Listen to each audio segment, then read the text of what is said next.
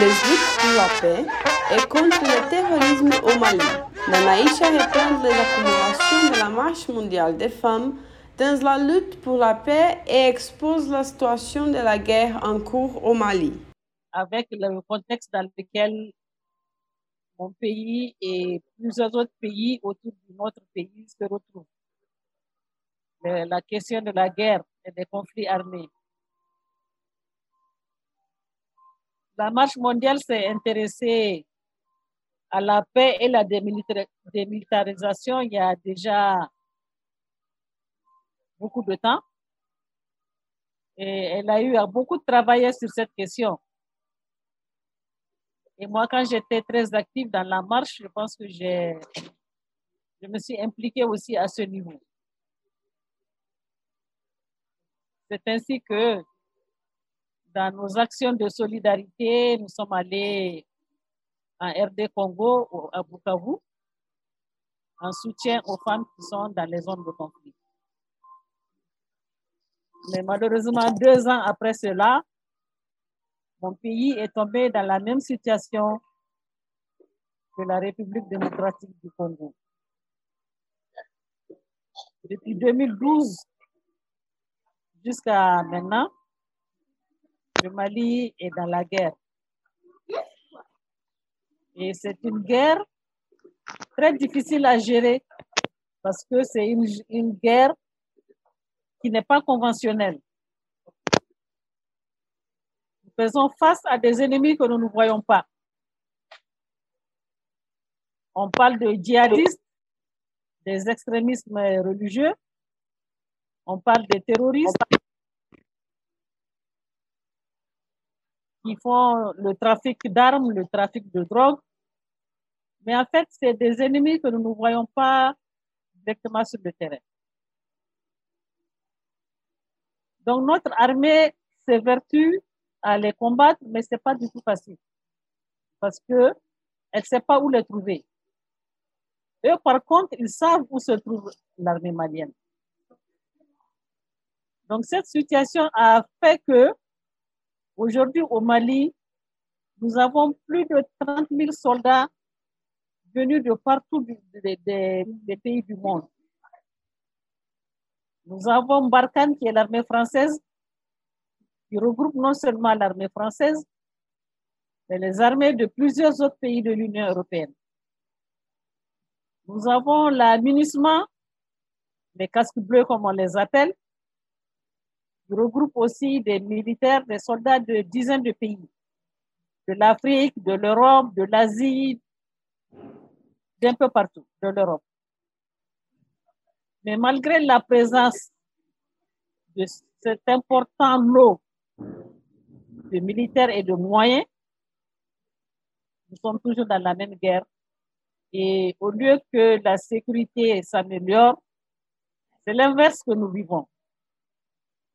Au début, quand, quand les troupes étrangères sont venues s'installer au Mali, la guerre se trouvait dans les régions du Nord, trois régions du Nord mais ces régions du Nord occupent la plus grande partie du pays. Ça fait les deux tiers du pays.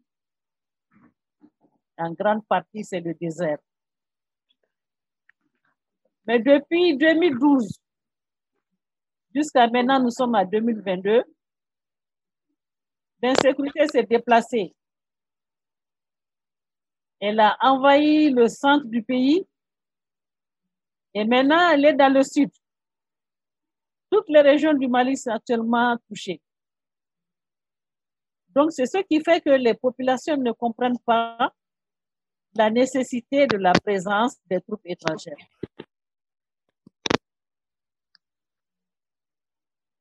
Parce qu'on dit que l'armée malienne seule ne peut pas. Effectivement, l'armée malienne seule ne peut pas faire face à ce conflit.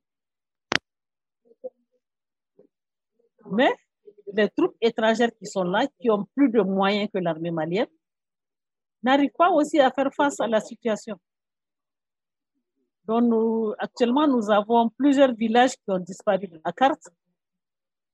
Parce que quand les terroristes, les djihadistes arrivent, ils prennent les gens par surprise. Ils rentrent dans les villages, ils mettent le feu, Ils brûlent les maisons avec les habitants à l'intérieur.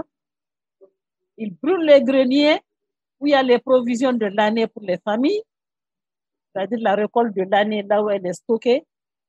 On brûle tous les stocks. Et dernièrement, ils ont commencé à brûler les champs, les champs de culture. Quand la culture est mûre, prête à être récoltée, ils viennent mettre le feu dans tous les champs. Et pourtant, nous avons toutes ces troupes avec tous ces gros moyens au Mali. Alors les populations se demandent à quoi ils servent. Si bien que finalement, je ne sais pas si vous avez entendu le conflit entre conflits politiques qui existent entre le Mali et la France.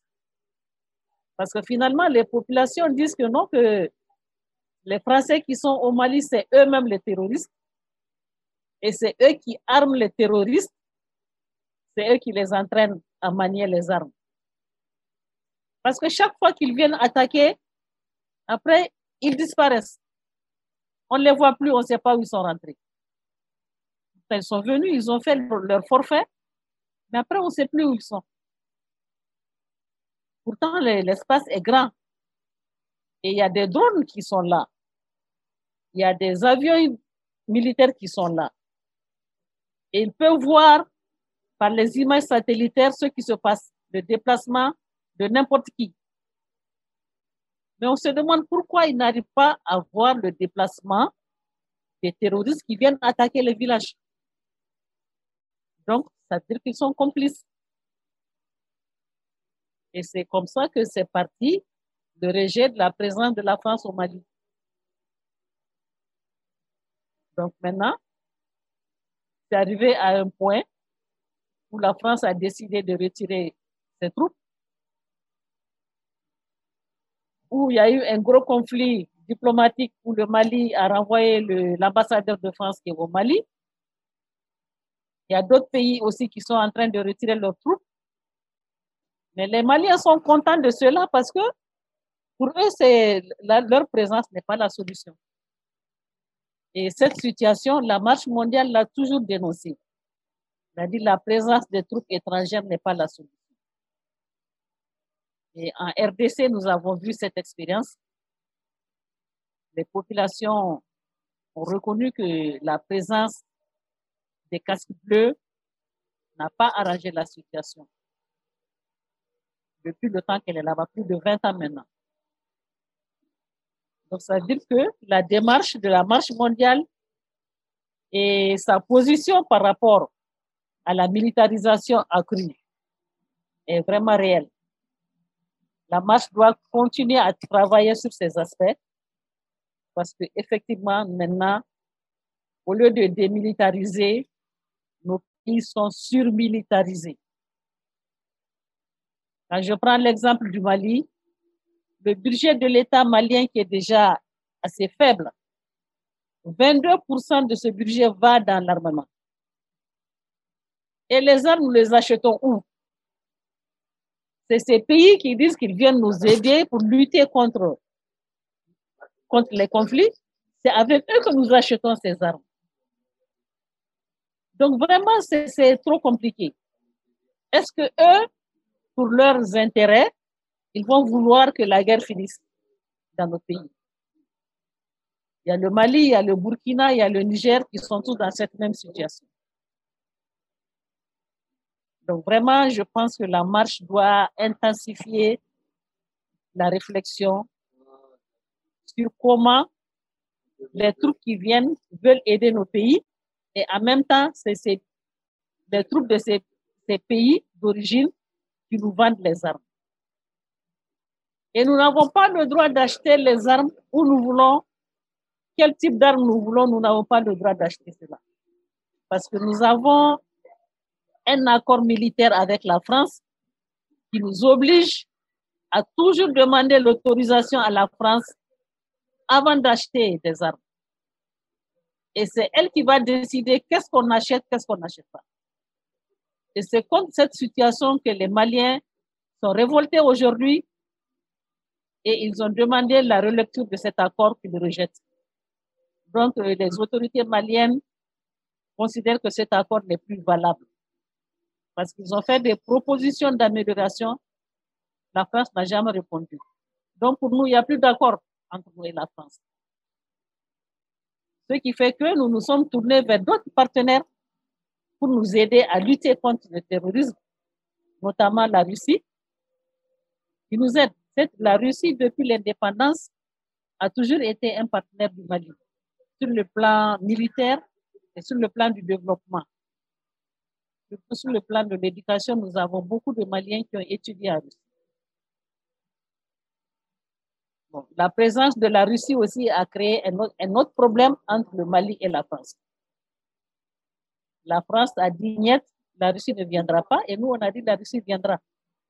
Désormais, nous allons appeler le partenaire qui peut nous aider à finir avec ce problème de terrorisme au Mali. Actuellement, nous sommes dans cette situation et les femmes de la marche travaillent en collaboration avec d'autres organisations. Parce que dans notre contexte, une seule organisation ne peut pas travailler seule. Alors nous nous sommes regroupés pour faire face à cela et pour pouvoir jouer notre rôle en tant que femmes dans la lutte contre le terrorisme au Mali. En plus de la situation politico-sociale aussi que nous vivons. Parce que comme vous le savez, nous avons eu un changement de régime. Les populations sont sorties revendiquer la démission du président qui était là, le président élu. Donc les mouvements se sont intensifiés. Finalement, l'armée est venue mettre fin au pouvoir du président élu. Et nous sommes dans une transition militaire actuellement. Mais une situation que les populations maliennes ont accueilli avec plaisir et qu'elles accompagnent. Parce que c'est vrai, c'est un militaire qui est à la tête du pays. Il n'est pas élu, mais par les actes qu'il pose tous les jours depuis qu'il est là, les Maliens se retrouvent et les Maliens sentent que leurs leurs intérêts sont pris en compte et que le pays est en train d'être géré comme eux le souhaitent. de l'autre côté aussi, ça fait que la CDAO, qui est une organisation sous-régionale dont le Mali est membre, a mis des sanctions sur le pays. Donc, fermer les frontières avec tous les autres pays membres de la CDAO, ils sont 15 pays. Geler les avoirs du Mali dans les banques, suspendre la participation des Maliens dans les organes de la CDAO. Donc, nous sommes à cette étape. Mais heureusement pour le Mali, la Mauritanie n'est pas membre de la CDAO. Elle s'est retirée, ça fait plusieurs années. Donc, la Mauritanie n'a pas fermé ses frontières avec nous. La Guinée, qui a eu un coup d'État aussi, qui est dans la même situation un peu comme le Mali, la Guinée dit qu'elle ne ferme pas ses frontières avec le Mali. Le Mali étant un pays enclavé, donc maintenant, nous utilisons le port de la Guinée et celui de la Mauritanie pour faire entrer nos marchandises. Et dans les, pays, le Mali a sept pays limitrophes. Ils sont tous membres de la CDAO. Mais les populations de ces pays soutiennent le Mali. Donc, ils sont tout le temps aussi en mouvement. Ils font des marches, ils organisent des meetings pour soutenir les populations maliennes. Et il y a un certain nombre de Sénégalais, des filles et des hommes qui ont quitté Dakar. Dakar, Bamako, ça fait plus de 1300 kilomètres. Ils ont marché à pied pour venir jusqu'à Bamako en signe de solidarité et de soutien au peuple malien. C'est hier qu'ils sont rentrés à Bamako. Et demain après-midi, il y aura un grand rassemblement pour les accueillir officiellement, pour les remercier. Et les femmes se sont beaucoup mobilisées pour aller accueillir ces jeunes qui viennent soutenir le Mali. C'est-à-dire que... Nana, tu as deux minutes. D'accord. Donc, comme je l'ai dit, la marche a toujours prôné la solidarité entre les peuples. Et c'est ça qui est en train de se passer dans notre sous-région actuellement. Les, les chefs d'État sont ensemble pour sanctionner les peuples, mais les peuples de tous les pays se sont donné la main et en sont de lutter contre cet état de fait. Et je pense que la marche mondiale a un rôle à jouer. Et s'il plaît à Dieu, nous allons intensifier la vision de la marche mondiale dans les questions de paix et de démilitarisation. Je vous remercie.